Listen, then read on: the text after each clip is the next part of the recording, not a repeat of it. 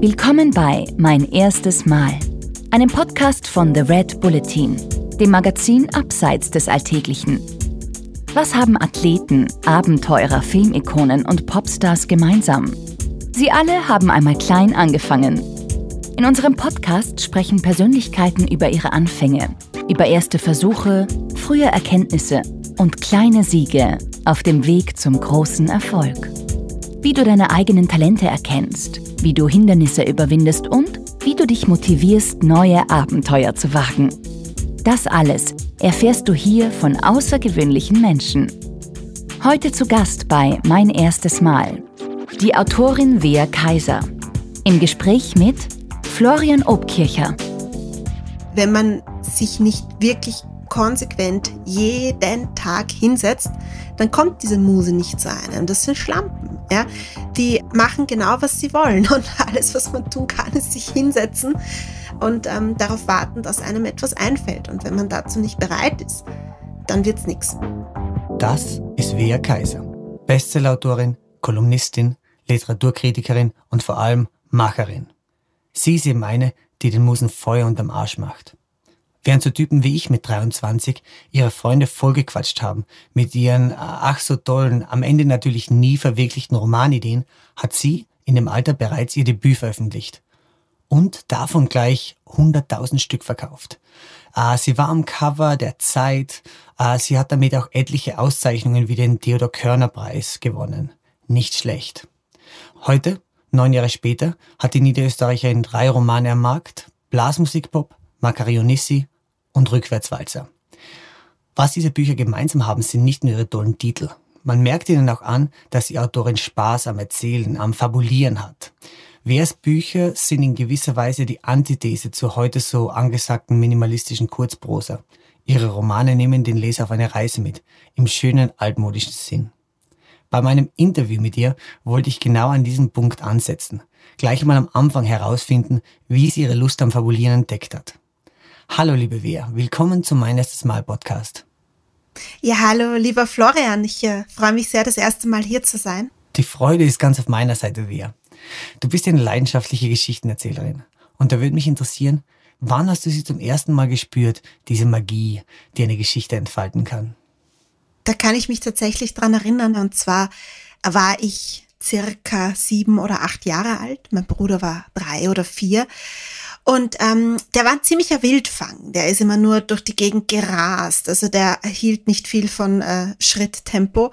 Und dann raste der mal wieder durch unsere kleine Wohnung und ist dann am Fliesenboden ausgerutscht und unglücklicherweise mit dem Kinn auf den Treppenabsatz aufgeschlagen. Hat sich das ganze Kinn wirklich aufgeplatzt, ähm, geblutet wie ein Wahnsinniger, geschrien wie ein Schweinchen bei der Schlachtbank. Und unsere Mutter war völlig panisch aufgelöst. Ich komme von einem kleinen Dorf da ruft man nicht die Rettung, da stopft man die Kinder in äh, das Auto und fährt einfach ins Krankenhaus, weil alles andere zu lange dauern würde. Und dann hat sie uns da eben ähm, auf die Rückbank verfrachtet und mir hat sie ein Handtuch in die Hand gedrückt und gesagt, ich soll diese Wunde zuhalten. Ich meine, ich war Volksschulkind, ja. Und dann sitzen wir da hinten, mein Bruder schreit, ich versuche die Blutung zu stillen und dann fiel mir nichts anderes ein, als ihm eine Geschichte zu erzählen. Und das hat ihn tatsächlich beruhigt. Er hat dann aufgehört zu weinen, hat mir zugehört. Und äh, dann kam dieser berührende Moment in St. Pölten im Krankenhaus, als er dann äh, quasi ins äh, Behandlungszimmer gerufen wurde, um diese Wunde genäht zu bekommen. Da schaute er mich an und sagte, du, wenn wir da fertig sind, dann will ich aber wissen, wie die Geschichte ausgeht. Und ich glaube, das war der Moment, wo ich das erste Mal die Magie des Geschichtenerzählens wirklich verstanden habe, denn das ist das Größte, was eine Geschichte zu leisten vermag, wenn sie Menschen, die in Schmerzen sind, die in Angst sind, die in einer unangenehmen Situation sind, davon ablenken können. Diese Lust am Geschichten erzählen, hast du das schon immer gehabt? Ist das etwas, das dir in die Wiege gelegt worden ist? Na, das ist immer so eine gute Frage. Also überhaupt bei ähm, Einarten von künstlerischen Talenten, sei es jetzt ob Schauspiel oder Malerei oder absolutem Gehör, was davon ist gelernt, was davon ist wirklich einem in die Wiege gegeben. Ähm, so ganz habe ich diese Frage auch noch nicht äh, für mich beantworten können, weil auf der einen Seite glaube ich, es muss einem in die Wiege gelegt werden, sonst wird man nicht zu früh damit anfangen. Auf der anderen Seite weiß ich aber auch, dass mein Umfeld, ja, die Großfamilie, dieser ländliche Bereich, ähm, wo die Menschen einfach sehr viel zueinander kommen und sehr, sehr viele Stunden beieinander hocken, dieses Geschichtenerzählen auch sehr begünstigt hat. Also ich glaube, es ist immer so ein bisschen eine Mischung aus beidem. Also ich glaube, es gibt auch viele Leute, die hätten ein extremes Talent äh, zum Geschichtenerzählen, sind aber in Lebenssituationen, wo sie so wenig Zuhörer haben oder so konfrontiert sind mit ähm, realen Dingen, dass sie dieses Talent gar nicht ausleben. Also ich glaube, es wird einem in die Wiege gelegt, aber ich glaube, man braucht auch immer so ein gewisses Umfeld, das dann dieses Talent auch herauskitzelt. Hat es damals Geschichten gegeben, die dich fasziniert haben, die dich in ihren Bann gezogen haben? Ach, alle, alle. Also ich, ich war ja ähm, noch früher, also bevor ich selber Geschichten erzählt habe, war ich ja schon eine leidenschaftliche Geschichtenhörerin. Und ähm, in meiner Familie wird dann immer erzählt, dass äh, es so schwer war, mich ins Bett zu bringen als Kleinkind, weil ich halt, sobald ich eine Geschichte bekam, also ohne Geschichte ging ich nicht ins Bett, ja, das muss man mal vorweggeschickt werden. Nur äh, sobald mir dann eine Geschichte vorgelesen oder erzählt wurde, war ich noch wacher. Und das hat sich dann immer so perpetuiert, dass es dann, ähm, dass es dann scheinbar immer zu dieser Situation führte, dass halt quasi ein Elternteil mich ins Bett brachte, beim Vorlesen einschlief und ich dann das Buch aus den Händen nahm und zurückdappelte ins Wohnzimmer zum anderen Elternteil, so, ah, der Papa, die Mama ist eingeschlafen, du bist dran. Ähm, also ich habe meine Familie wirklich mit dieser Geschichtsobsession in die Weißglut getrieben und dann auch, ähm, meine Oma erzählt auch immer eine Anekdote. Sie erzählt immer, ich habe alle Bücher, die sie zu Hause hatte und meine Oma hat halt hauptsächlich so Werke wie die Bibel und Kochbücher immer aus dem Regal gezogen und immer meiner Oma hingehalten und immer den folgenden Satz gesagt, Oma lesen, dass er weiß. Also Oma muss vorlesen, damit halt die kleine Wea weiß, was da in den Büchern drinnen steht, ja. Wenn ich jetzt so sage, ein Familienmitglied, von dem ich irgendwie äh, so fürs Schreiben viel mitgekriegt habe, dann war das meine Großmutter, denn die hatte, ähm, das war ganz toll, eine ganze Schublade voll mit Grußkarten für alle Anlässe. Und meine Großmutter war so eine leidenschaftliche Grußkartenschreiberin und die saß halt so viele Stunden, habe ich die gesehen. Also das Bild ist eingebrannt, wie sie da sitzt an ihrem Tisch und halt diverse Grußkarten verschickt, wenn jemand ein Baby gekriegt hat oder wenn jemand gestorben ist oder wenn jemand ein Haus gebaut hat oder befördert wurde. Zu jedem Anlass hat sie diese Grußkarten verschickt und auch Briefe geschrieben. Und ich glaube, das, das war etwas, was mich sehr geprägt hat, so diese im, im, im Lichte ihrer kleinen Küchentischlampe schreibende Oma. Erzähl mir von dem Schritt von der Geschichtenerzählerin zur Geschichtenschreiberin. Also ich habe ja ähm, das Geschichtenschreiben, glaube ich, immer als ähm, sich ergebende Notwendigkeit empfunden in Ermangelung an Zuhörern. Also ich kann mich erinnern, wie mein Bruder noch ganz klein war, wie er so ein Baby war, dann äh, saß ich stundenlang vor ihm und habe ihm alles Mögliche erzählt. Der hatte so eine Babywippe, da war er so aufgebahrt wie so in einem römischen Theater und da saß ich dann davor und habe ihm alles erzählt, auch mit Kasperlfiguren Sachen vorgespielt. Ähm, und dann wurde der aber irgendwann größer und das hat ihn nicht mehr interessiert. Und jetzt ist es natürlich so, wenn man ein, ein Kleinkind hat, dann hat man jetzt auch nicht die Energie, sich zwei Stunden lang hinzusetzen und sich diese Fantasiegeschichten des älteren Kindes anzuhören. Ähm, und so wurde das Schreiben, glaube ich, eine Notwendigkeit in Ermangelung an Zuhörerschaft. Ähm, und ich habe dann, ich habe ganz, ganz viel als Kind noch, äh, bevor ich alle Buchstaben konnte, Notizhefte vollgeschrieben. Die habe ich auch alle noch und habe dann da versucht, äh, Geschichten draus zu machen und die auch illustriert und so weiter, weil das, das lag wahrscheinlich an dieser Obsession mit Büchern, die ich immer schon hatte und wo ich auch nicht sagen könnte, wo sie herkommt. Ähm, also es gibt auch eines, ein Foto von mir als ähm, Einjährige, ähm, umringt von lauter Büchern, weil äh, das Allerschönste und Tollste, was ich als Einjährige an Spielsachen hatte, waren Bücher. Ich habe immer das Bücherregal ausgeräumt. Also es war natürlich eine Hölle für meine Eltern, ja, weil, weil ähm, die mussten ja danach immer ein ganzes Bücherregal wieder einräumen. Ich habe wirklich so mit einem Jahr begonnen, die systematisch jeden einzelnen Band rauszuziehen und anzuschauen. Also das, ähm, das, wie gesagt, das kann ich auch nicht erklären, woher das kommt. Aber äh, das war scheinbar ja, die billigste Art, mich zu unterhalten, allein mit einem Bücherregal. Wo du jetzt nochmal deinen Bruder erwähnt hast, kannst du dir eigentlich noch an die Geschichte erinnern, die du ihm damals am Weg ins Krankenhaus erzählt hast? Nein, leider nicht, leider nicht. Aber ich vermute, es war irgendwas mit Rittern, weil ich weiß, der war, hatte so eine Obsession mit Rittern und Drachen. Ähm, Ich hatte ja eine große, große Obsession mit Piraten, Piratinnen, Seefahrern, also weil, weil ich mit meinem Vater immer segeln war als Kind. Mein Bruder war mehr so der Freund von Rittern und Drachen und ähm, besonders schlimmen Auseinandersetzungen und vor allem Catchen. Also es mussten immer zwei catchen und sich schlagen und die Köpfe einhauen, dann war er zufrieden.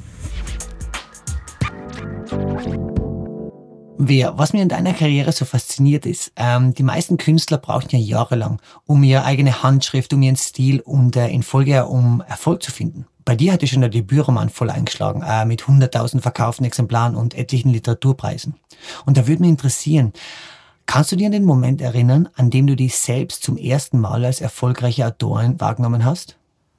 Ähm, ja, und zwar, das war, als ich das erste Mal äh, nach der Veröffentlichung von Blasmusikpop meinen Kontostand angesehen habe und festgestellt habe, dass äh, diese Zahlen neuerdings grün sind. Ich kannte die immer nur in Rot und jetzt waren die plötzlich grün. Also das, ähm, das war, das war so der Moment, wo ich gedacht habe, okay, du hast damit jetzt wirklich Erfolg. Äh, muss ich meine, das ist natürlich jetzt ein bisschen, das klingt jetzt ein bisschen furchtbar, Erfolg ähm, mit, mit ähm, monetärem Outcome äh, zu definieren.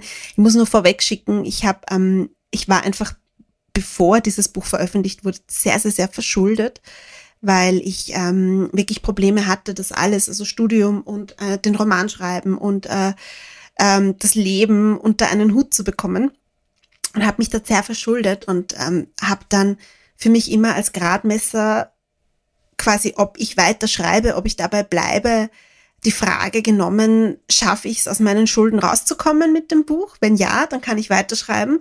Wenn nein, dann muss ich jetzt einfach Lehramt äh, dazu studieren und Lehrerin werden, weil ich muss das ja irgendwie wieder, wieder ähm, schaffen, auszugleichen, diesen Kontostand. Ähm, und ja, und ich glaube, es ist halt natürlich auch so ein bisschen eine Definition, die, die, die meinem damaligen, ähm, wie soll man sagen, meinem, meinem Umfeld auch entspricht. Ich meine, ich komme vom Land, ich komme aus einer Familie ohne Akademiker. Also mein Bruder und ich sind die erste Generation, die äh, studiert hat. Und da ist natürlich Literatur etwas Tolles. Also ich komme aus einer Familie, die sehr, sehr gerne liest, absolut. Aber das ist jetzt nichts, was man macht. Also da, wo ich herkomme, da schreibt man Pilzbücher, also quasi so Schwammerlführer, da schreibt man äh, Lebensratgeber, da schreibt man äh, Predigten für den Wortgottesdienst am Sonntag, aber da schreibt man keine Bücher. Und ähm, von dem her war für mich einfach dieser wirklich für jeden Menschen greifbare Erfolg damals so wichtig. Weil äh, einfach nur Lob und Anerkennung und ein paar nette Rezensionen wäre auch schön gewesen, aber ähm, ich erzähle auch immer gerne eine andere Anekdote dazu. Also ich war äh, im Oktober nach, also drei Monate nach Blasmusik-Pop-Veröffentlichung am Cover von der Zeit. Und ähm, habe natürlich die Zeit, ich meine, das ist Olympia, meinen Großeltern nach Hause gebracht und dann kam ich ein paar Wochen später wieder und dann steckte die Zeit äh, zusammengeknüllt in den äh, Winterstiefeln vom Opa, die nass geworden sind, um die zu trocknen. Und am Kühlschrank hing das Foto von der Zeit vorne, das haben sie ausgeschnitten, aber wirklich nur das Foto, nichts, was dabei stand. Und daneben hing aber auch noch das Pfarrblatt aus der Gemeinde von äh, meinen Großeltern, weil dort hat der Pfarrer einen Bericht über die Bestseller-Autorin mit den Wurzeln in der Pfarre geschrieben. Das war für sie das absolute Maximum der Anerkennung, im Pfarrblatt vom Pfarrer persönlich erwähnt zu werden. Ähm, das klingt jetzt vor allem für urbane Leute oder Leute aus einem bildungsbürgerlichen Hintergrund sicher alles ganz furchtbar. Ich möchte aber noch eine Sache dazu sagen. Ich bin meinen Großeltern, meiner Familie total dankbar für diesen ganz lebensnahen Zugang, denn ich glaube, der hat mir ermöglicht, ich selber zu bleiben, nicht abzuheben, nicht auszuflippen und mich jetzt nicht für äh, das Wunder der Welt zu halten, weil wenn du mit 23 ähm, auf Anhieb einen, einen 100.000 äh, verkaufte Exemplare Debüt Bestseller hinlegst, dann ähm, schaffst du was, was wahrscheinlich vor mir 20 andere Autoren geschafft haben. Und ähm, da hat mir wirklich meine Umgebung sehr geholfen, am Boden zu bleiben, das Ganze nicht zu ernst zu nehmen, einfach zu schauen, dass, dass da was weiterkommt, dass das weitergeht, dass das nicht ein einmaliges äh, Ausnahmeerlebnis war. Und ähm, dafür bin ich wirklich dankbar und das würde ich nicht missen wollen. Du warst 20, als du mit dem Schreiben an Blasmusik-Pop begonnen hast. Das ist ja schon irre früh. Wo hast du damals das Selbstvertrauen hergenommen, so ein Mammutprojekt anzugehen? Das klingt jetzt vielleicht ein bisschen schwer nachzuvollziehen, aber ich bin mir ziemlich sicher, dass es leichter ist, mit 20 ein Buch zu schreiben als mit 50 oder auch mit 30 oder auch mit 40, weil ähm, man mit 20 einfach so total drauf pfeifen kann, was danach passiert. Weil das war wurscht. Ja, ich meine, ja, ich habe mich verschuldet mit dem Ding, aber ich wusste genauso, okay, ja, wenn das nichts wird, dann äh, gehe ich halt da in der Bar wieder kellnern. Also ich habe auch schon wirklich, äh, ich habe das Buch fertig geschrieben. Am nächsten Tag habe ich ein Vorstellungsgespräch gehabt in einer Bar zum Kellnern, weil ich ähm, gedacht habe, ich muss eben, wie gesagt, meinen Kontostand wieder ein bisschen ausgleichen. Und dann hatte ich halt den, den Notfallsplan, ja, studiere ich halt äh, auf Germanistik, Latein auf Lehramt und werde halt Lehrerin und äh, kann in den Sommerferien immer noch schreiben, also wenn das jetzt alles nichts wird. Und das ist natürlich eine Freiheit, die die meisten Menschen später nicht mehr haben, weil ich meine, mit 30 hast du in der Regel äh, eine andere Mietwohnung als mit 20. Mit 20 wohnst du, also ich damals in einem Loch am Gürtel ähm, um kein Geld. Ja, mit 30 hast du in der Regel auch vielleicht eine Partnerschaft. Mit 30 hast du in der Regel auch diverse Verpflichtungen. Hast du, weiß ich nicht, viele Menschen haben schon einen Kredit, manche haben ein Auto und viele haben Kinder. Und dann zum Beispiel, wenn du Kinder hast, zu sagen, so, und jetzt setze ich mich hin und schreibe meinen ersten Roman, das ist wirklich ähm, sehr, sehr, sehr, sehr schwer und vor allem für Frauen. Also meist für Männer geht's dann meistens. Ich meine, da sind wir halt auch wieder in dieser doch noch nicht ganz geschlechtergleichen Welt. Also ich kenne viele Debütanten, die ähm, mit Kind einen Debütroman schreiben, weil halt dann die Frau äh, sich um das Kind kümmert, damit er schreiben kann. Ich kenne aber kaum eine Schriftstellerin, die einen ersten Roman nach dem ersten Kind schreibt wenn die klein sind. Wenn die größer sind, geht's ja dann, aber wenn die klein sind, passiert das eigentlich nicht. Rückblickend, hast du beim ersten Buch Anfängerfehler gemacht? Beziehungsweise gibt's Dinge, die du heute anders machen würdest? Äh, 80 Prozent natürlich. also klassischer Anfängerfehler war ganz lang, dass ich jeden Blödsinn mitgemacht habe. Zum Beispiel bei äh, Videos über mich oder auch bei, bei Fotografien, dass ich wirklich äh, Fotograf oder Redakteur hat gesagt, hey komm, kannst du dich da mal so hinstellen? Und ich habe das einfach gemacht und überhaupt nicht drüber nachgedacht, bin das ich, repräsentiert das mich, ist das eine Seite, die ich zeigen will? Ich habe einfach gedacht, ach, das ist doch lustig.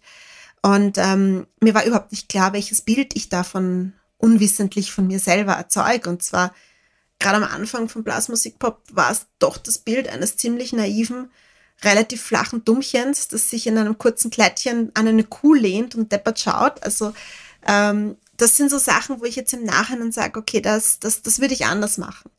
Und was ich auch anders machen würde, ist, ähm, dass ich mich stärker gegen gewisse Dinge zur Wehr setze, wie zum Beispiel, ich wurde ja am Anfang ständig bezeichnet als das Fräuleinwunder der österreichischen Literatur. Und ich habe halt damals so Schulter gezuckt, und man dachte, ist mir wurscht. Ich habe später dann verstanden, ähm, dass ich da schon früher hätte sagen müssen, Entschuldigung, das, das ist ein total diskriminierender Begriff, weil was ist denn mein Kollege, der genauso alt ist wie ich? Ist der jetzt das Bubi-Wunder? Solche Dinge, also ich, ich, halt, ich hätte früher einfach sagen, lernen müssen, Nein zu sagen. Also auch zu Veranstaltungen, die mir jetzt nicht 100% koscher sind, dann zu sagen Nein oder auch zu sagen, nein, Sie dürfen meine Füße nicht fotografieren oder nein, ich äh, werde jetzt nicht mit Ihnen hier äh, so eng auf Tuchfühlung ein Foto machen. Also das sind so die Dinge, die lernt man dann erst mit der Zeit. Also so, so vor allem als, als junge 23-jährige Frau. Ich war halt so dankbar für alle Aufmerksamkeit, für jedes Foto, das jemand mit mir machen wollte, für jeden Artikel, den jemand über mich schreiben wollte, jedes Video, das jemand mit mir gemacht hat, dass ich halt viele Dinge gemacht habe, die einerseits ein falsches Bild von mir erzeugt haben und die aber für mich selber auch sehr unangenehm waren. Und das ist halt das, wo ich sagen würde, okay, da, da würde ich äh, heute alles anders machen. Ich habe gelesen, dass du kategorisch nichts liest, was über dich in der Zeitung oder in Magazinen geschrieben wird. Und da würde mich interessieren, waren diese schlechten Erfahrungen am Anfang der Auslöser dafür? Dieser, dieser, ähm, dieser Entschluss, äh, seit September 2000, dass ich seit September 2012 wirklich nichts mehr gelesen habe, was über mich geschrieben wurde, das stimmt doch wirklich. Ähm, also da war ein Artikel über mich in der FAZ, eine Rezension über das Buch. Und der Rezensent hat einfach das Buch nicht gelesen oder er hat es nicht zu Ende gelesen. Also mir war völlig klar als Autorin, dass das nicht mein Buch ist. Also der hat das so falsch zusammengefasst. Und das hat mich so rasend gemacht. Das hat mich so, also das hat einfach mein Ungerechtigkeitsgefühl so ähm, zerrissen weil ich bin, ich bin halt auch schon so ein bisschen eine Streberin und ich schreibe zum Beispiel selber auch immer wieder über die Bücher anderer Autoren und ich ähm, bespreche auch sehr viele Bücher, neuerdings immer im Radio oder im Fernsehen.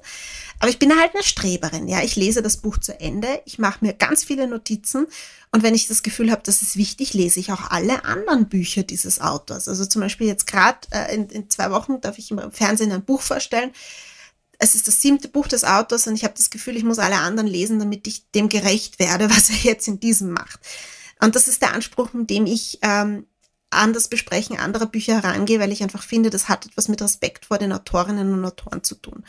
Und dann festzustellen, dass dieser Vollidiot, Verzeihung, ähm, sich nicht die Arbeit gemacht hat, mein Buch zu lesen, obwohl er dafür bezahlt wird, dass er drüber schreibt und sich ein Werturteil erlaubt, äh, ohne eine Grundlage dafür zu haben, und das hat mich einen Monat lang so fertig gemacht, dass ich dann beschlossen habe, aus, ich, ich schaffe das nicht. Ja, ich kann mit sowas nicht umgehen, ich kann mit dieser Ungerechtigkeit nicht umgehen.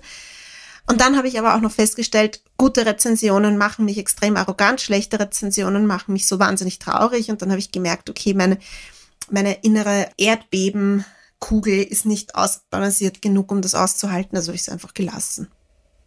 Ich glaube, dieser Ansatz ist aber überhaupt nicht schlecht, oder? In Zeiten von Social Media verbringen wir alles so viel Zeit damit, uns zu überlegen, wie uns andere wahrnehmen. Und diese, diese selbst auferlegte Abhängigkeit von der Fremdwahrnehmung, ich glaube, das tut der psychischen Gesundheit nicht wahnsinnig gut. Aber gleichzeitig ist es halt so schwer, sich davon frei zu machen, oder? Mm, naja, ähm, ich habe das ein bisschen in der Schule gelernt, das zu ignorieren, weil ich, ähm, ich habe an der Schule einfach wahnsinnig böse Klassenkolleginnen gehabt das waren halt so Zicken, gell, die so Gruppen gebildet haben und dann immer äh, so als Machtspielchen einen ausgeschlossen haben, wenn es ihnen gepasst hat. Und ähm, da habe ich dann irgendwie, also wir waren einfach sehr viele Mädchen in der Klasse und also wir haben uns gegenseitig irgendwie fertig gemacht. Und das hat mir dann schon beigebracht, du kannst es eh nie allen recht machen. Und das hat mir beigebracht, egal was du tust, ähm, es muss nichts mit dir zu tun haben, wenn jemand ähm, total negativ dir gegenüber eingestellt ist. Also das heißt, ich habe in der Schule ähm, durch diese ganzen Zicken an der katholischen Privatschule wirklich äh, einen ordentlichen Panzer gekriegt, über den bin ich mittlerweile auch sehr, sehr dankbar. Ebenso im Dorf, ja, also auch im Dorf aufwachsen, schult dich auch sehr ähm, auf dich selber zu schauen, weil ähm, was die anderen alle reden, kannst du nicht kontrollieren und dann merkst du auch, die anderen reden auch einfach, weil sie oft nichts anderes haben im Leben, als äh, sich Gedanken drüber zu machen, was du jetzt tust oder nicht, aber das hat mit dir nichts zu tun. Das ist einfach deren Form von Geschichten erzählen. Von dem her, das, das war sicherlich alles eine ganz gute Grundvoraussetzung, aber trotzdem, ähm, ich, ich habe es auch gemerkt bei Kollegen. Also die, die meisten Kollegen, die ich kenne, lesen ihre Rezensionen und es tut eigentlich keinem gut. Und ich bin überhaupt über die Jahre sehr, ähm, wie soll man sagen, ähm, so ein bisschen zurückgezogener geworden, was Fremdwahrnehmung angeht. Ich habe auch zum Beispiel diese ganz, ganz große Regel, nach 18 Uhr keine E-Mails, keine Social Media, Freitag 16 Uhr, Instagram und Facebook wird ausgelockt und das bleibt auch so bis am Montag um 10. Man muss sich selber auch eine Pause geben, weil man stellt sich ja auch nicht im Dorf auf den Marktplatz neben die Drahtstrudi und sagt, Drahtstrudi, 24 Stunden am Tag möchte ich wissen, was alle über mich denken. Bitte, bitte, bitte halte mich am Laufenden, macht ja auch keiner. Wir, viele inklusive mir, haben es auf ihrer To-Do-Liste fürs Leben, den Roman zu schreiben. Irgendwann, wenn man mal mehr Zeit hat. Äh, bei den meisten, äh, inklusive mir, bleibt es bei diesem Plan. Bei dir war das anders. Äh, dein Ziel war von Anfang an schon deutlich ambitionierter. Du hast gesagt, ich möchte drei Romane schreiben vor 30. Und das ist dir auch gelungen. Und da würde mich einfach interessieren, wie geht das? Wo nimmst du die Kreativität und die Disziplin her? Und hast du eigentlich Schreibblockaden? Und wenn ja, kannst du dir an deine erste Schreibblockade erinnern? Meine erste Schreibblockade hatte ich mit 15. Mit ähm, 14 habe ich nämlich meinen ersten Literaturwettbewerb gewonnen. Und danach habe ich mich so unter Druck gesetzt, dass ich jetzt sofort ein Buch schreiben muss, weil ähm, ich habe bei dem Literaturwettbewerb 1000 Euro gekriegt und ähm, habe mir damit einen Laptop gekauft und habe beschlossen, so, und jetzt schreibst du ein Buch. Und das ist natürlich schief gegangen. Und dann dieses äh, so hoch sich selber die Latte legen und daran scheitern, hat mich dann für ein paar Jahre ähm, vom Schreiben Abstand nehmen lassen. Und das kam dann erst wieder. Also das kam dann erst wieder. Gut, und dann kam natürlich, wie gesagt, also einerseits dieses Scheitern an sich selbst und dann aber andererseits natürlich auch die Pubertät. Also ich meine, ich war mit 15, 16, 17 ja auch wirklich damit beschäftigt, jedem noch so großen Trottel hinterher zu laufen. Ähm, das ist ja das Problem mit den Hormonen einer Jungen, eines Mädchens, das sich in der Schule viel zu leicht tut. Und ähm, erst als sich diese Hormone wieder so ein bisschen gelegt haben, ging es wieder mit dem Schreiben. Also und jetzt rückblickend betrachtet, das sage ich auch immer, ich bin ja der Meinung, es gibt keine Schreibblockaden. Ich halte das für ein, ein ganz großes Mysterium. Ich glaube, was es halt gibt, sind Situationen im Leben, wo das Leben einfach so viel Aufmerksamkeit von einem fordert, dass man sich jetzt nicht einem völlig anderen Thema oder gar der Fiktion widmen kann. Das ist interessant. Ich habe mir immer gedacht, dass die Schreibblockade das ist, wovor sich Autoren am meisten fürchten. Wenn das bei dir nicht so ist, Wovor hat wer Kaiser Angst? Ähm, ganz klar, dass einfach niemand meine Texte lesen will. Also das ist, ist ganz klar. Also dafür, dass ich nichts schreiben kann, das, dafür habe ich keine Angst, ja. Weil ähm, ich, ich habe ja auch ähm, den großen Vorteil, dass ich äh, sehr diszipliniert sein kann, wenn es nötig ist. Also nicht bin, weil ich, ich äh, bin kein Mensch, der jeden Tag äh, in der Früh schon laufen geht und, und, und nur ähm, Avocado-Toast isst. Nein, aber wenn ich muss, kann ich sehr diszipliniert sein. Und das ist auch so, glaube ich, ein bisschen der Grund, warum ähm, ich da bin, im Vergleich zu viel talentierteren Autorinnen und Autoren, die ich äh, kennengelernt habe. Also ich war in Hildesheim an dieser Schreibschule, da waren ja auch noch 20 andere in meinem Jahrgang und in den Jahrgängen darüber und darunter natürlich sehr, sehr viele Leute. Ich habe bei sehr vielen Schreibworkshops mitgemacht und ähm, ich bin bei weitem oder ich war bei weitem nie die talentierteste. Also da gab es andere, die hatten viel mehr Sprachgefühl, viel mehr zu erzählen. Und wenn ich jetzt die Frage beantworten muss, warum arbeiten die in der Werbeagentur und ähm, warum bin ich Bestsellerautorin, weil was uns unterschieden hat, ist, dass ich halt wahrscheinlich mehr Disziplin habe und mich hinsetzen kann. Und den Grundfehler, den viele Menschen machen, die schreiben wollen, ist anzunehmen, dass sie sich auch danach fühlen müssen. Also der Musenkuss. Ja, also ich fühle mich heute danach, ich setze mich jetzt hin, es macht mir Spaß, ich habe eine Idee, das schreibe ich jetzt. Das so funktioniert's nicht. Ähm, wenn man sich nicht wirklich konsequent jeden Tag hinsetzt, dann kommt diese Muse nicht zu einem. Das sind Schlampen, ja. Die äh, machen genau, was sie wollen und alles, was man tun kann, ist sich hinsetzen und ähm, darauf warten, dass einem etwas einfällt. Und wenn man dazu nicht bereit ist, dann wird's nix. Ah, das ist ja interessant. Heißt es, dass man Inspiration oder Kreativität trainieren kann? Sozusagen wie ein Sportler seinen Körper? Also der Grundfehler, den man ja immer macht, ist das Schreiben abzukoppeln von dem, was es ist. Es ist ein künstlerisches Handwerk, das trainiert werden will. Und ich sage immer zu meinen ähm, Mentees, also manchmal mache ich Workshops und so weiter, und wenn ich dann irgendjemanden habe, der verrückt genug ist, von mir was lernen zu wollen, dann sage ich Ihnen immer zwei Grundregeln. Rechnerisch für jede Seite, die du schreibst, musst du mal 1000 Seiten gelesen haben. Und äh, für jede gute Seite, die du produzierst, wirst du am Anfang 100 schlechte produzieren. So beginnt's. Und das muss man mal bereit sein. Also das ist die Grundvoraussetzungen zum Schreiben. Also viel, viel, wirklich sehr, sehr viele Menschen, die gute Geschichten im Kopf haben, die auch ein sprachliches Talent haben, machen diese zwei Grundfehler, dass sie sich hinsetzen und schreiben und halt nichts anderes lesen, weil es interessiert sie nicht, sie haben ja die besten Geschichten selber. Und der zweite Grundfehler ist, dass sie halt dann aufgeben, wenn es nach 50 Seiten nicht funktioniert. Nein, wenn es nach 5000 Seiten nicht funktioniert, dann kannst du aufgeben. Das ist richtig. Das Scheitern wird total oft negativ konnotiert. Dabei ist Scheitern für den Lernprozess ja eigentlich fast das Wichtigste, oder? Absolut. Wenn ich jetzt eine Religionsstifterin wäre, würde ich sagen, das ist eine meiner Lehren. Na, ähm, das ist einer meiner absoluten Grundsätze. Also gerade gerade wenn man was Künstlerisches machen möchte, muss man, darf man keine Angst haben vom Scheitern.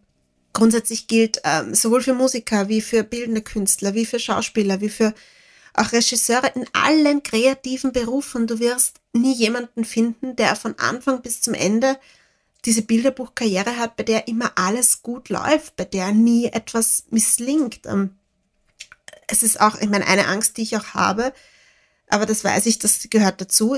Jeder Autor schreibt irgendwann noch ein schlechtes Buch. Das äh, wird auch passieren. Und irgendwann, und man hat auch genug Bücher, die man, an denen man sich die Zähne ausbeißt. Also ich habe auch jetzt schon genug Projekte, die gescheitert sind. Ich habe genug Dinge, die ich vorhatte und nicht umsetzen konnte. Also das Scheitern gehört total dazu. Ähm, Gibt es ein schönes Sprichwort. Umwege erhöhen die Ortskenntnis. Richtig. Und nebenbei ist der direkte Weg zwischen A und B ja auch selten der interessanteste, oder?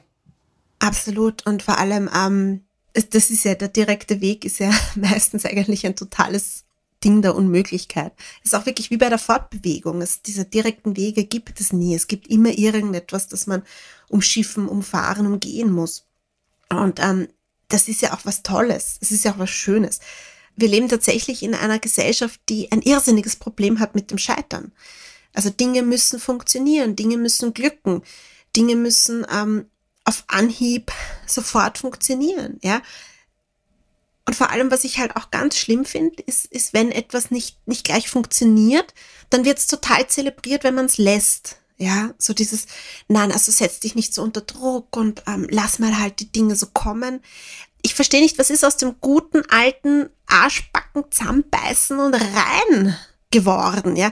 Also so, dass man Leuten sagt, jetzt reiß dich einmal zusammen und mach weiter und streng dich an und ja, ist okay, dass du jetzt heulst, aber das gehört dazu das ist schon so, das ist so verpönt. Und ich verstehe nicht warum, weil das ist ja auch was Tolles. Es, es, manchmal braucht es Blut, Schweiß und Tränen, um von sich selber eine Leistung zu verlangen, die man vorher nicht für möglich hält. Und ich finde halt, wir, leben so auf der einen Seite in einer Gesellschaft, die immer gern alles gleich sofort hätte. Und das muss auch wirklich alles leicht funktionieren und das muss alles super sein. Eine Beziehung, die hat einfach immer reibungslos zu funktionieren, ja. Und wenn es halt Probleme gibt in der Beziehung, na dann muss man sich halt trennen. Ah, lass mich kurz nochmal zu etwas zurückkommen, was du vorher gesagt hast, nämlich, dass du wahnsinnige Angst davor hast, dass niemand deine Bücher liest.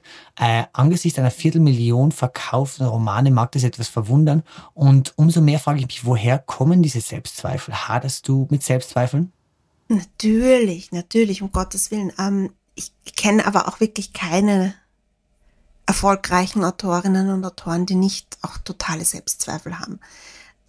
Die meisten, die ich kenne, die äh, wirklich stolz sind, wenn sie Bücher fertig schreiben und sich auf die Brust schlagen, boah, ich habe jetzt gutes Buch geschrieben, werde ich gleich Nobelpreis kriegen.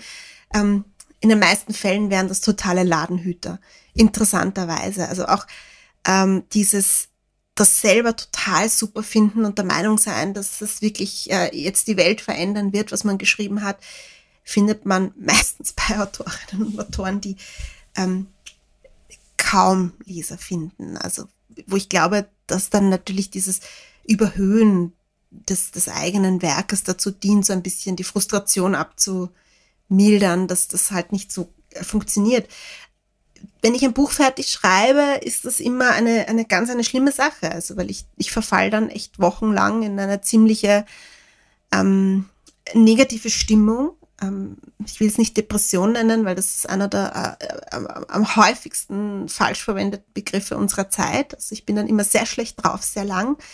Ich bin dann sehr, sehr traurig auf der einen Seite und dann auf der anderen Seite furchtbar panisch dass ich das falsch gemacht habe, dass das nicht ankommen wird. Also, also und auch diese, diese Angst, dass, dass, dass jede Sekunde diese Zeit im, im, im Schreiben wieder vorbei sein könnte, das, das, das quält mich total. Also, ich meine, ich muss aber dazu sagen, es ist jetzt ein bisschen besser geworden nach dem dritten Buch.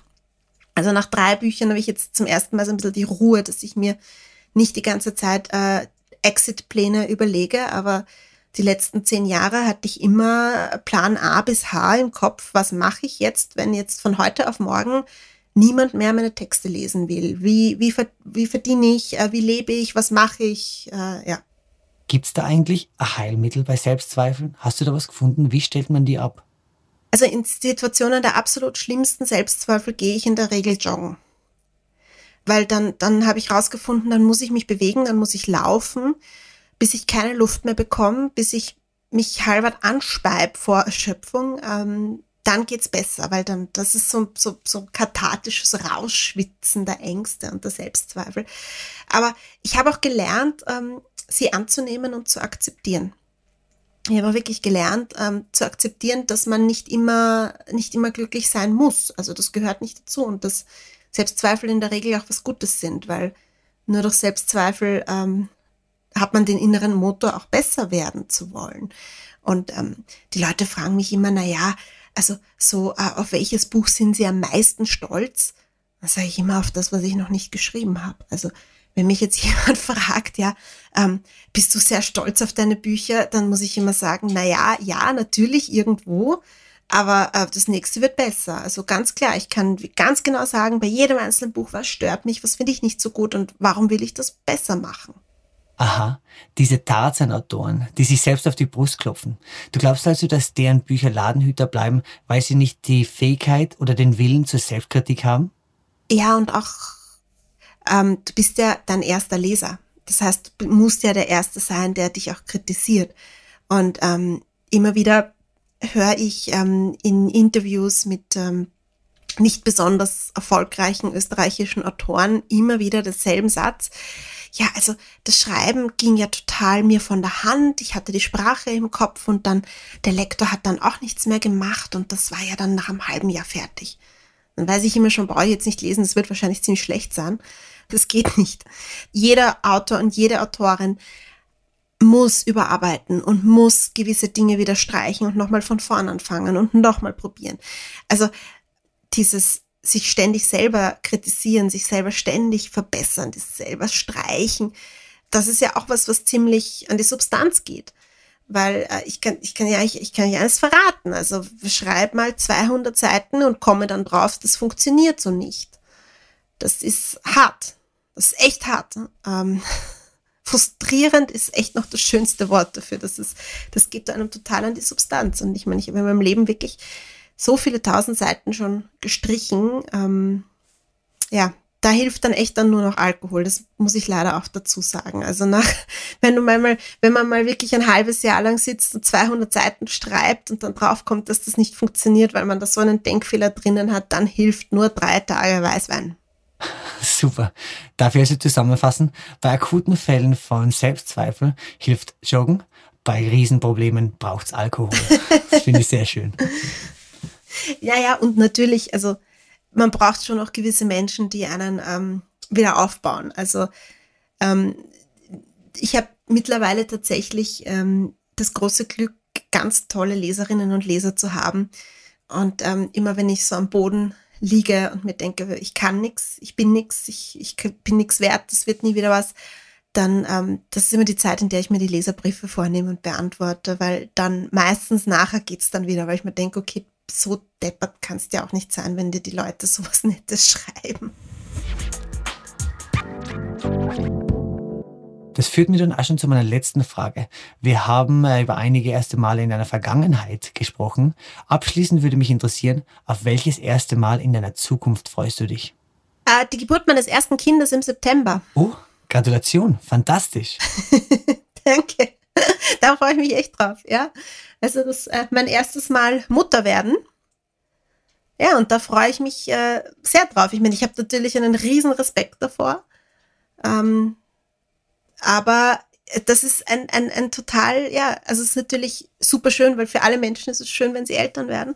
Aber es ist halt auch für mich als Autorin ähm, so ganz spannend, weil ich in all meinen Büchern bekommen Frauen Kinder ich habe noch kein Kind. Ähm, ich kann jetzt das erste Mal wirklich diesen Reality-Check machen, äh, ob ich das richtig verstanden habe. Und das ist auch so was, auf das ich mich wahnsinnig freue, so dieses, dieses Überprüfen der eigenen äh, Recherche, wenn man so will. Blöde Frage wahrscheinlich. Aber denkst du, dass das Muttersein einen Einfluss auf dein Schreiben haben wird? Frag mich in einem Jahr. ja, stimmt. Also ich, ich, ich nehme an, ich nehme an, das wird äh, wahrscheinlich alles verändern. Ähm, also was ich schon mache jetzt, jetzt schon ist, dass ich versuche jetzt einfach schon Strukturen zu schaffen, um dem Schreiben weiter Raum zu geben, weil ich einfach weiß, ich wäre die schlechteste Mutter der Welt, wenn ich nicht nebenbei schreiben würde. Ähm, ich, ich finde, wir haben im deutschsprachigen Raum immer so ein bisschen diese völlige Misskonzeption von äh, Mutterschaft äh, als totale Aufopferung und nichts anderes mehr als das Kind. Die meisten Mütter, die ich in meinem Leben erlebt habe, die das so praktizieren, ähm, bekommen dadurch solche psychischen Probleme, Lebenskrisen und, und Unglück, dass dann das Kind dadurch auch irgendwann Unglück empfindet. Ja. Also von dem her, das äh, ist nichts, was ich machen möchte. Also ich versuche jetzt schon sowohl wohnungstechnisch als auch eben durch absolute Miteinbeziehung meines Umfeldes, als auch durch den Umstand, dass mein Mann sehr schnell verstanden hat, er muss in Karenz gehen, es bleibt ihm nichts anderes über, äh, sicherzustellen, dass ich auch Zeit finden werde, um zu schreiben, weil äh, ich glaube ich glaub dran, dass, dass Kinder dann am glücklichsten sind, wenn ihre Eltern auch glücklich sind. Und ich bin am glücklichsten, wenn ich schreiben kann. Wenn ich schreiben kann, nicht wenn ich schreibe, denn jetzt zitiere ich zum Abschluss noch Dorothy Parker. I hate writing. I love having written. Was für ein wunderschönes Schlusswort wäre. Uh, vielen Dank für das schöne Gespräch und alles Gute für dein nächstes Buch und uh, das Baby natürlich. Danke dir, lieber Florian. Das war mein erstes Mal. Mit dabei die Autorin Wea Kaiser.